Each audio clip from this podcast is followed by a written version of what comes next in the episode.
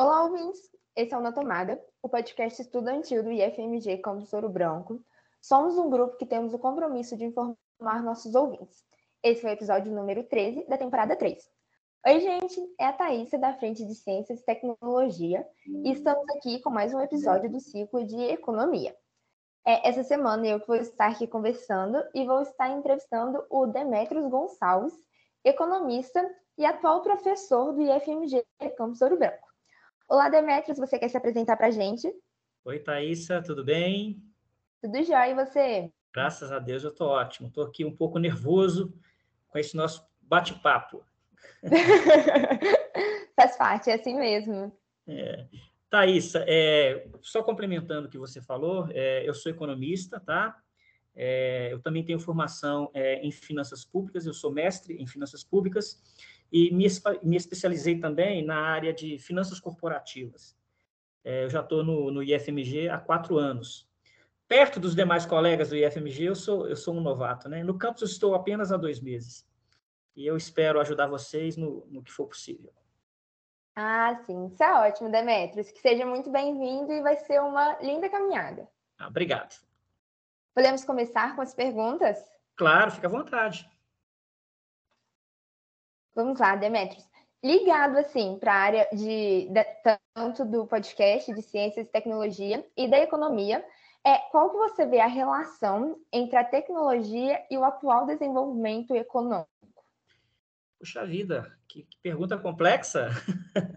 Mas vamos lá, vamos tentar elucidar essa questão. É, antes de falar é, é, nessa relação existente entre, entre a, a, o desenvolvimento econômico e o uso de tecnologias, é importante que a gente faça uma diferenciação entre o que é desenvolvimento econômico e o que é crescimento econômico. São conceitos diferentes, não é? é a gente fala em, em crescimento econômico quando é, o produto interno bruto do país, né, que é o somatório dos bens e serviços que as empresas produzem é, num determinado período de ano, ele cresce.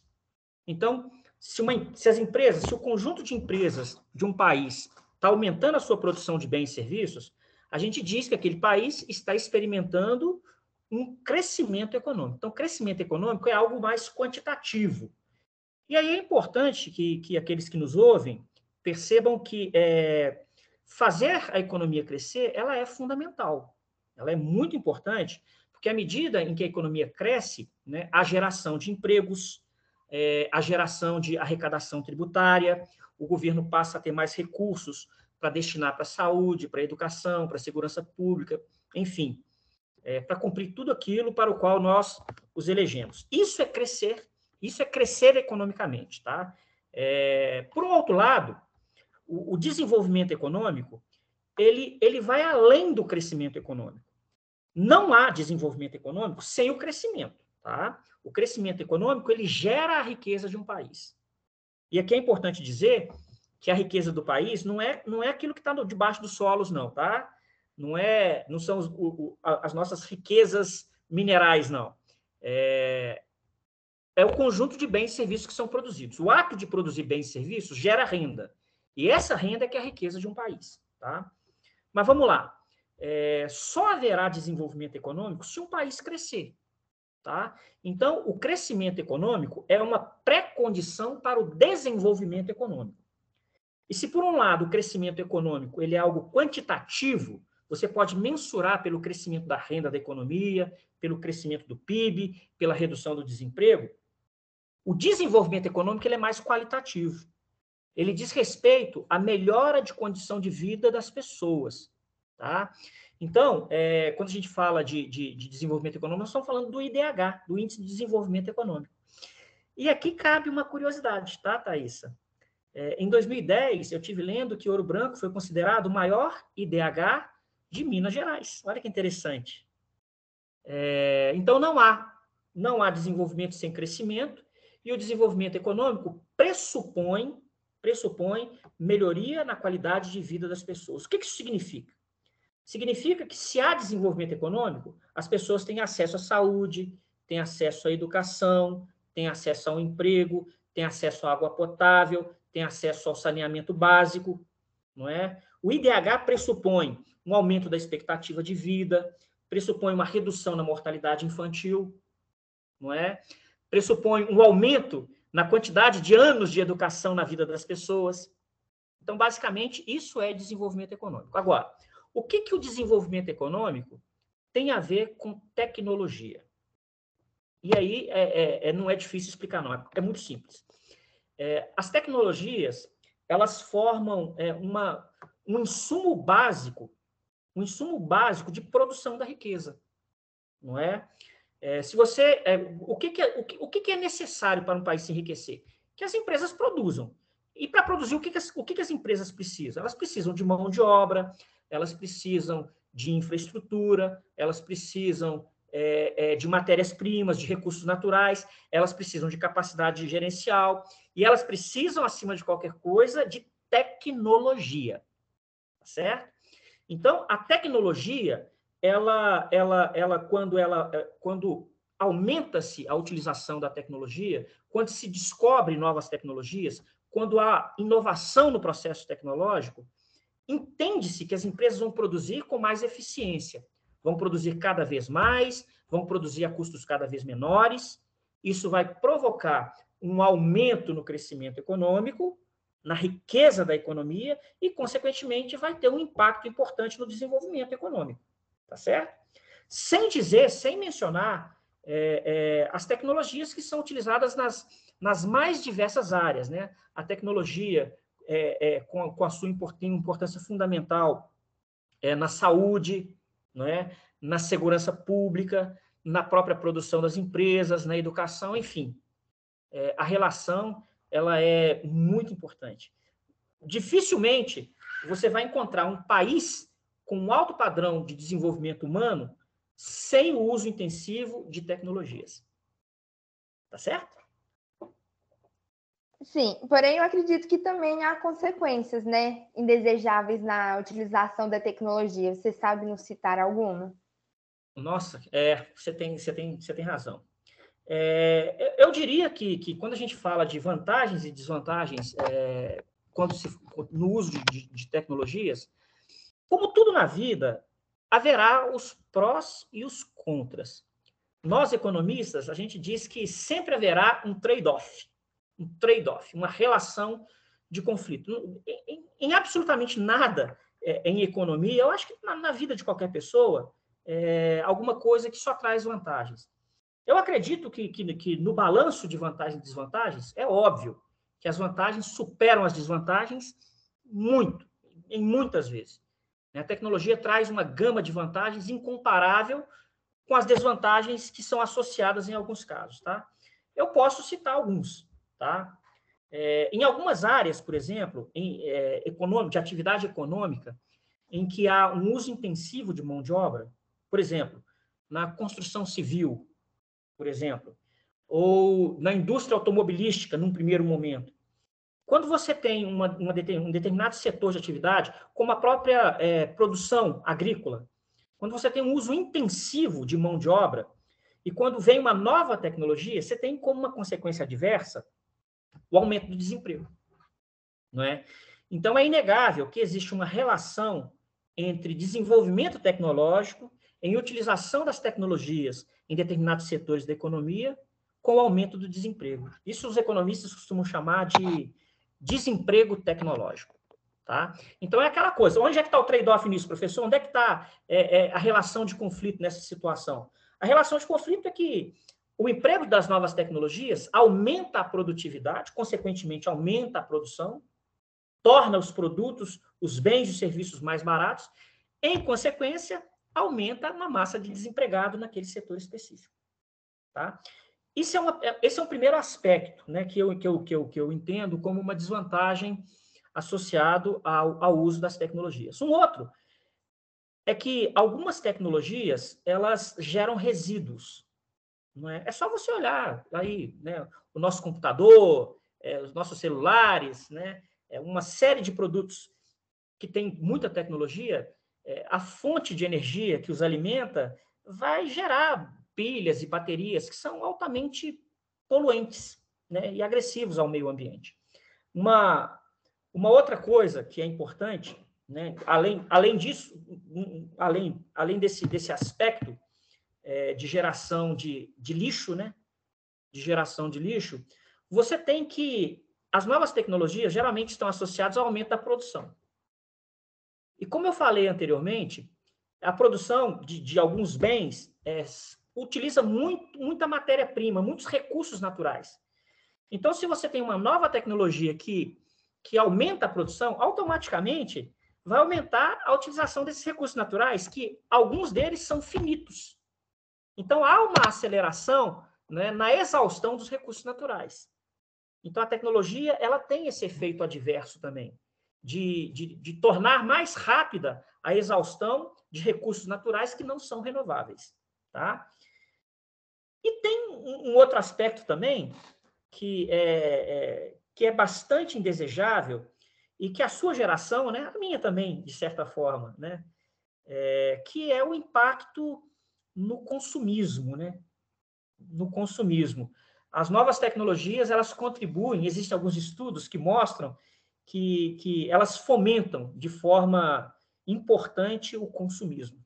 Então, seriam esses quatro, quatro aspectos. É, o alto impacto ambiental, né?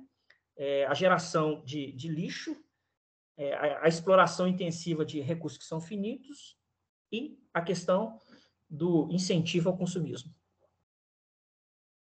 Eu acho que assim, é, consequências são inevitáveis, né? E depende muito da forma como nós lidamos, né?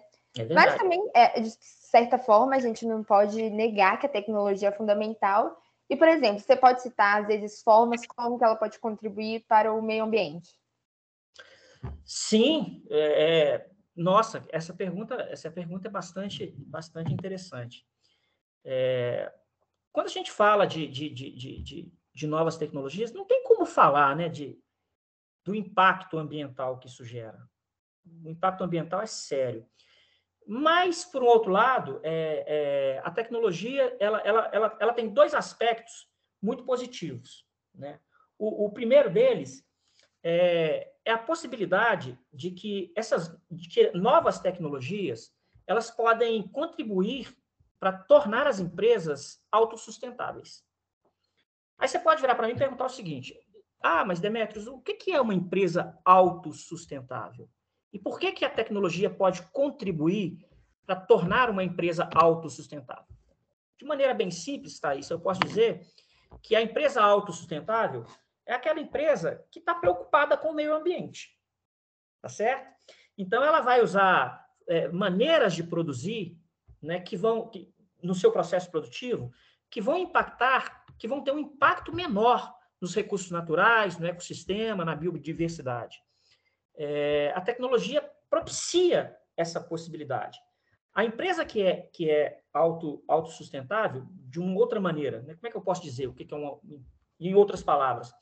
A empresa autossustentável é aquela que, que vai produzir de tal maneira sem exaurir as possibilidades para gerações futuras. Né? Do, que, que, do que nos importaria hoje, só para você ter uma ideia, você tem uma empresa que utiliza recursos tecnológicos de última geração, não é? de forma intensiva, impactando o meio ambiente de forma intensiva, e não sobrar nada para os nossos filhos, né? para os nossos netos. Então, a empresa autossustentável, ela atua de tal maneira a preservar os recursos né, é, da natureza, os recursos naturais. E a tecnologia te possibilita isso. Uma, uma outra coisa que, que a tecnologia também traz é, são novas possibilidades. São novas possibilidades. Então, vou te dar um exemplo. Vou te dar um exemplo aqui. É, o, a matriz energética brasileira, ela tem como, como força motriz principal a geração da energia hidrelétrica não é? Que é, que tem vantagens interessantes. É uma energia pura, não é? É uma energia renovável, é uma energia barata para o consumidor final, né? não, não gera o, o danado do, do, dióxido de carbono.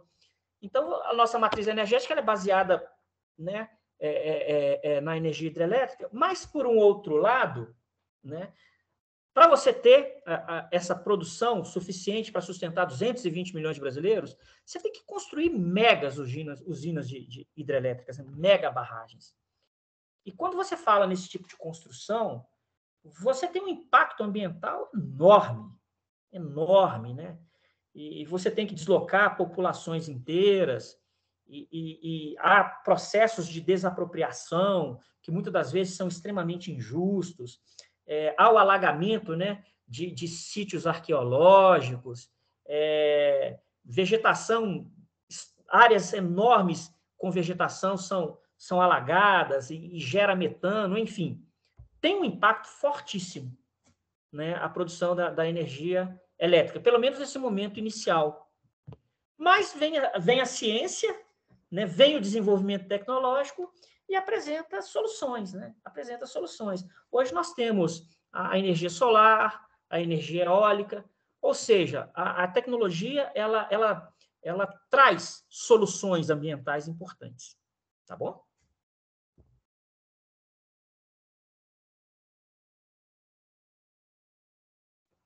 E você comentou sobre as empresas elas se tornarem autossustentáveis. Você acha que, de certa forma, o governo os mercados eles contribuem, ajudam para que isso seja possível, se torne possível? Olha, Thaís, é, eu, eu, eu, não, eu, eu vou ser sincero, eu não, eu não sou aquele tipo de professor que sou anticapitalista, né? Sou, é, sou anti-empresa, que vou condenar o capitalismo, que vou, que vou condenar a atividade empresarial. Eu estou falando para vocês que, se por um lado, não é, a, a, as empresas são responsáveis pela produção da riqueza do país, né? É, por um outro lado, a, a, classe empresarial também não é, não é formada por anjinhos, né? Como ninguém na sociedade é um anjinho. O fato é que as empresas, tanto no Brasil como no mundo, os nossos empresários não são piores do que os empresários de outros países. Os nossos empresários não são piores do que nós. O, o, que um empresário deseja quando ele abre uma empresa é a obtenção de lucro. É isso. Isso não é motivo nenhum para gente, a gente demonizar a atividade empresarial. Acho que é da natureza humana querer o melhor para si mesmo. Né? Não sei se você concorda comigo, né? Eu não estou aqui para impor opinião a ninguém também, não, que isso fique claro, tá? É, então, se você me perguntar, Demetrios, qual é o objetivo do, do, dos proprietários, dos empresários? O objetivo do empresário, quando abre a sua empresa, é ficar rico. É ficar rico. Agora, então, é, as empresas visam lucro, não, é? elas visam lucro, e os empresários vão fazer o máximo para se tornarem ricos e, e aumentarem seus lucros. Não há nada de mal nisto, em princípio. Tá certo? Agora, eu estou falando para vocês que é, essa atividade empresarial ela gera uma série de, de, de, de, fe, de efeitos, que a gente chama de externalidades. Externalidades boas e externalidades ruins, não é? As externalidades boas é isso, né? Vai gerar riqueza para o país, vai pagar salários, royalties, né? Vai pagar juros, lucros, vai ajudar na riqueza do país. Vai é, é, é, é, da atividade empresarial que vai surgir a arrecadação tributária que vai ser direcionada para as escolas, para os hospitais, enfim. Então você tem todo esse aspecto importante. Mas por outro lado, você tem essas externalidades negativas, não é? É, a poluição é uma delas. A poluição é uma delas, né? O impacto ambiental da atividade produtiva, da atividade empresarial, ela é importante. Aí você me pergunta assim, ah, professor, é, como é que, que, pode, que, o, que os governos ou os mercados eles podem tornar as empresas autossustentáveis? Vou falar primeiro das, do, do governo, tá? De duas maneiras. O governo ele pode estimular as empresas a serem autossustentáveis. E é isso que a gente deseja, né? Ele pode criar um estímulo. Ele, por exemplo, do ponto de vista prático, né? Ele pode criar linhas de crédito, não é, de financiamentos para aquelas empresas que desejam desenvolver e aplicar recursos em desenvolvimento de novas tecnologias, né? Ou financiar é, a aquisição de equipamentos com uma tecnologia mais avançada. De outra maneira, o governo pode conceder subsídios para o desenvolvimento de certas atividades que tenham impactos ambientais menores. Então, isso a gente está falando do lado é, é, do incentivo. É o governo concedendo subsídios, é o governo concedendo, concedendo é, é empréstimos e financiamentos subsidiados para certas empresas, para certas atividades, é o governo investindo é, é, pesadamente no desenvolvimento dessas próprias tecnologias nas universidades, nos institutos federais. Tecnologias essas que, em última análise, serão apropriadas pelas empresas. Então, o papel do governo é importante nesse sentido. Tá? Mas tem um outro lado que o governo pode. Além de incentivar, ele pode obrigar, não é? por meio de criações de leis, não é? É que coíbam é, certos comportamentos por parte é, é, dos empresários e dos produtores. E mais do que isso, né, ele pode criar mecanismos para fazer a lei ser cumprida. Ou seja, em outras palavras, a gente que, que, que gosta de estudar direito, né, é o governo é, atuar como o detentor da força de polícia. Né? O, o, governo tem poder de polícia. Esse poder de polícia não é, não é, não é aquele poder de mandar a polícia lá na, na, empresa do cara, não. É de ter mecanismos é, é de obrigar né, a classe empresarial, o industrial, a cumprir o seu papel na sociedade, né, a andar de acordo com a lei. Tá certo? Em outras palavras, o governo pode incentivar e ele pode punir. E esse conjunto de ações do governo vai fazer a empresa é, adotar atitudes mais autossustentáveis. E querendo ou não, isso é extremamente necessário, né, Demetrios? Agora, eu lembro que você comentou algumas perguntas atrás sobre o consumismo. Será que a gente pode voltar um pouquinho no assunto e você tipo, nos explicar, de sua melhor forma, é o que é o consumismo? Consumismo? Deixa eu ver aqui. É, o, o, consumismo é uma é uma é um, é um é o ato de você comprar exageradamente, não é? É, eu, eu, não sei se você já teve a oportunidade de, de, de, perceber que algumas pessoas elas compram o que elas necessitam. Né? Então, a pessoa vai comprar uma roupa quando ela vê que as outras já se desgastaram. Não é? é ela compra movida pela necessidade. Então, aqueles que compram movidos pela necessidade, esses são consumidores conscientes, vamos dizer assim. Né? Agora, tem gente que, ou e eu vou te falar, existem muitas pessoas, e muitas das vezes nós mesmos, Thaisa, né? A gente tem um comportamento consumismo. Quando a gente compra de forma exagerada. E a motivação para essa compra, ela não está ligada à necessidade. Não está ligada à necessidade. Ela está ligada, a outros fatores, como, por exemplo, ah, eu quero comprar isso aqui para poder ser aceito num determinado grupo. Né? É você, é você imaginar que um determinado bem que você possua vai te conceder uma diferenciação social. Não é? é aquela ideia de que o ato de consumir, ele te atribui poder, te atribui status, te atribui algum grau de diferenciação. Tá certo? Então a motivação ela é ela é diferente. Isso é um aspecto do, do consumismo, tá?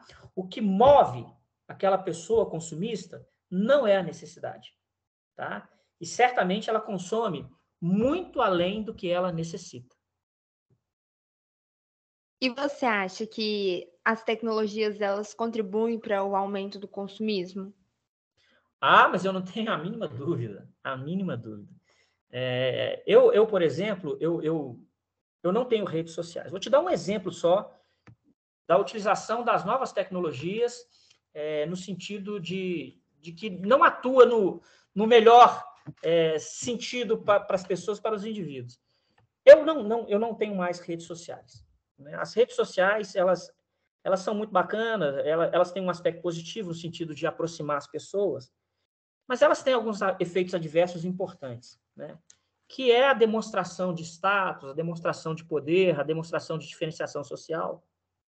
Elas são canais de, de, de, de publicidade importante e isso faz as pessoas, isso, isso vai, vai atingir principalmente as pessoas mais jovens, que não têm o discernimento do, do, do poder da imagem, do poder da, da, da, publicidade.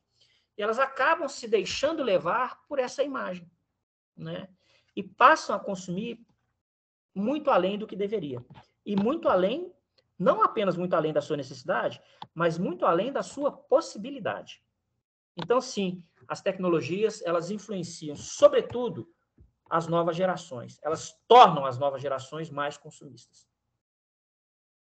Assim, entre aspas, é. Você acha que o consumismo seria uma doença? E, assim, possíveis consequências. Possíveis não, consequências reais, né, para a vida pessoal da pessoa que consome de forma exagerada. Puxa vida, é, eu sou economista, né? É, eu, eu, posso te dizer algumas, algumas das consequências. Mas eu já li, e aí vale a pena você, você convidar alguma uma psicóloga, uma pessoa da área de saúde, para falar especificamente do consumismo. Eu já li que consumismo hoje é doença. Inclusive, ele tem um nome específico que eu não vou me lembrar agora, tá? Mas sim, tá? Eu não, eu não posso, eu não posso, eu não posso falar a respeito, porque não é a minha área. Mas sim, hoje o consumismo ele é uma doença, tá? É, eu sei que pessoas que têm esse problema geralmente são pessoas ansiosas, né? Tem problemas de depressão. E aí eu não sei dizer se é a ansiedade, se é a depressão que gera o consumismo, não é? Ou se é o oposto. Se é o ato de ser consumista que vai gerar ansiedade e depressão. Mas certamente há uma, uma, uma correlação positiva entre depressão, ansiedade e consumismo. Tá? É, mas fica aí a dica para vocês convidarem aí, quem sabe, uma, um médico, um psicólogo, para falar sobre os transtornos possíveis associados é, a, esse, a esse ato exagerado do consumo. Mas, para além dessa possibilidade de ser uma doença, o, o, o consumismo ele tem um, um, efeito prático, né? assim, imediato na vida das pessoas. O consumista, geralmente, ele vai ter um desequilíbrio nas suas finanças. Ele vai gastar muito mais do que ele ganha. Tá? E dever, é, você ainda está jovem, eu acho que não tem nada pior do que dever. É, Dívida leva à desagregação social, não é? Você devendo, você vai ter problema com, com seu namorado, com, com, com seu marido, com sua mãe, com seus pais, com seus irmãos, com colegas que eventualmente te emprestaram dinheiro e você não conseguiu pagar, é, vai tirar sua paz porque você vai ter o seu nome escrito lá no SPC, no Serasa, você vai ter vai, vai estar usando de forma excessiva lá o seu cartão de crédito, que em algum momento vai ser cancelado, né? você vai ter lá o seu limite de, de, de cheque é, cortado, enfim. Certamente, é, é, o consumismo leva ao desequilíbrio financeiro. E o desequilíbrio financeiro vai desorganizar a sua vida pessoal. Né? Vai afetar o seu estado emocional, o seu estado psicológico. Então, então assim, é, é um problema grave, grave, muito presente e que precisa ser atacado. Né? E, nesse sentido, eu gostaria até de, de agradecer pela oportunidade de estar falando isso e sendo ouvido é, por um público tão jovem, né? como são os nossos alunos lá do Integrado. Eu acho que atualmente, principalmente, nós somos muito influenciáveis, né? E tem alguns meios e fatores que são um certo combustível ainda para incentivar, incentivar, assim, com que a gente consuma mais e mais, né? E eu acho que as redes sociais realmente foi um bom exemplo. Mas e para fechar agora o nosso episódio com chave de ouro, você tem alguma dica para a galera que está escutando a gente? Você nos indica alguma coisa? Puxa vida, é, olha só, é, eu não sei se você sabe, eu tenho 54 anos, né? E, e já vivi um pouco, né? eu já vivi um pouco mais do que vocês.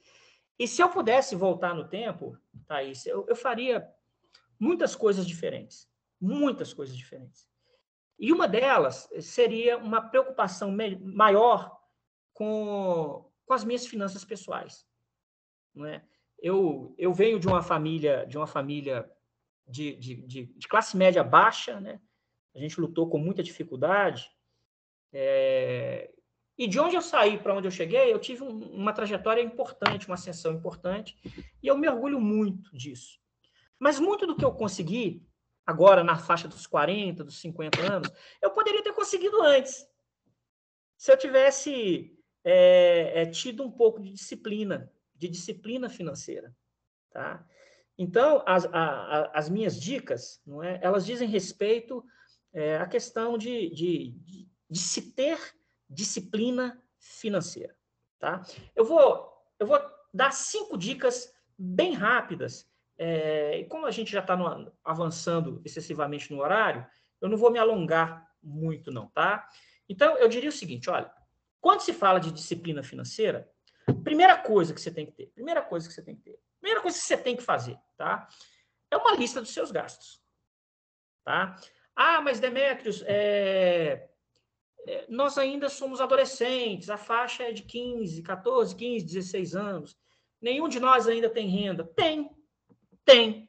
Ah, todos vocês possuem uma renda que vocês recebem, nem que seja dos, dos pais de vocês. Tá certo? É, e alguns já trabalham, já tem uma, uma, fonte lá, ajuda a mãe, ajuda, ajuda um vizinho, faz um estágio, enfim. É importante que, independente do tamanho da sua renda ou da fonte da sua renda, você tenha um controle sobre o que você gasta. Tá ok? E, e eu não estou falando dos importantes gastos, não. Eu estou falando dos maiores e dos menores. Então, é importante que você faça uma lista dos seus gastos. Simples demais. Você pode fazer isso no, no seu próprio celular. Né? Saber quanto que você gasta por dia e onde você gastou. Isso é fundamental. Se você não sabe o que você gasta, você tira completamente a possibilidade de economizar. Tá certo? Então vai lá. Então a primeira é essa, você ter um controle sobre os seus gastos. O segundo é você definir metas. Ah, mas Demetrios, nós somos adolescentes ainda. Mas é possível saber o que se quer, mesmo na adolescência certo? Se você não define metas claras, né, fica difícil você definir ações não é, para alcançar essas metas. Sem metas claras, não é possível definir um caminho. Tá certo? Terceiro, você vai. É, é, é, a terceira dica. Então, além da lista de gastos, além da definição clara de metas, é, é importante, é fundamental você investir na sua formação profissional. Tá legal? É, eu falo sempre, como eu tenho dois filhos, Thaís, eu não sei se eu já comentei isso em sala de aula, né? Eu tenho um filho de 26 anos e tenho um filho de, de 19. Eu sempre bato nessa tecla com eles. É, se investir no crescimento profissional. Quando eu falo isso, é, é, eu não sou daquele tipo de professor que acha que o único caminho é a educação, né? A educação formal, a educação formal. Ah, eu tenho que fazer é, é, é, é, um curso de graduação, eu tenho que fazer uma pós, eu tenho que fazer um mestrado, um doutorado. Não, não. E, e esse, essa é uma das possibilidades. E foi por esse tipo de, de, de, investimento em educação que, graças a Deus, eu cheguei aonde eu cheguei. E eu sou muito feliz com isso. Tá? Mas há outras formas, há outros caminhos, há outra maneira, há outras formas de você se qualificar para o mercado profissional. Tá certo? O importante é que, independente, que independente do caminho que você for tomar, haja uma preocupação com a sua formação profissional, com a sua qualificação profissional. Tá certo? Essa aí seria a minha terceira dica. A quarta é tá ligado à questão do consumismo que a gente estava falando agora há pouco, né? Você precisa rever os seus hábitos de consumo. Você precisa aprender a gastar menos do que você ganha. Se você não rever, não, não rever os seus hábitos de consumo, né, você não vai saber o que você pode cortar. Se você não sabe onde cortar, você sempre vai estar gastando mais do que você ganha. E aí vem todas aquelas consequências indesejáveis que a gente tratou agora há pouco. Tá certo?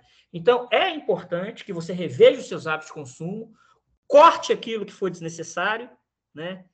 E comece a poupar. Poupar significa, poupar significa gastar menos do que você ganha. Uma vez, uma vez você adquirindo esse hábito de poupança, você precisa aprender a investir. Tá certo? Então são esses cinco fatores. Repetindo, tá? Ter uma lista né, que te possibilite controlar os seus gastos, definir de forma clara as suas metas, investir no seu crescimento profissional, seja lá de que maneira você escolher, tá? É, você rever os seus hábitos de consumo, adotar uma postura de poupador. E a partir dessa postura, você vai aprender a investir, tá? E olha, ó, aqui dá para a gente fazer uma nova relação com de tecnologia, tá? Com investimentos. Existe uma possibilidade enorme de investimentos que a tecnologia te propicia, tá? E que passa longe desses grandes bancos aí que ficam nos oferecendo é, é, é, oportunidades de investimento como títulos de capitalização, consórcio, poupança. Um dia a gente vai falar sobre isso dentro de sala, tá? Isso não é investimento, não. Tá legal? E a tecnologia te permite investir o seu recurso em qualquer mercado do mundo, em qualquer país do mundo. Tá legal? É isso, Thaisa. Eu adorei a nossa conversa, Demetrios. Ah, é, enfim, encerramos o nosso episódio por aqui, gente. Acabamos que esse episódio do ciclo. E foi um prazer ter você aqui, Demetrios. Eu adorei a nossa conversa, foi super interessante. Eu sempre absorvo muito conhecimento de tudo isso. Igual você deu em uma das suas dicas, eu acho que o conhecimento é algo que nunca retiram sobre a gente. Então, com certeza, é algo que vale a pena investir. Agradeço muito mais uma vez. Obrigada pelo seu tempo e pela conversa e por você dividir todo o conhecimento com a gente. Obrigado por tudo. Para mim foi um prazer, tá? Grande abraço para você e para todos os nossos ouvintes.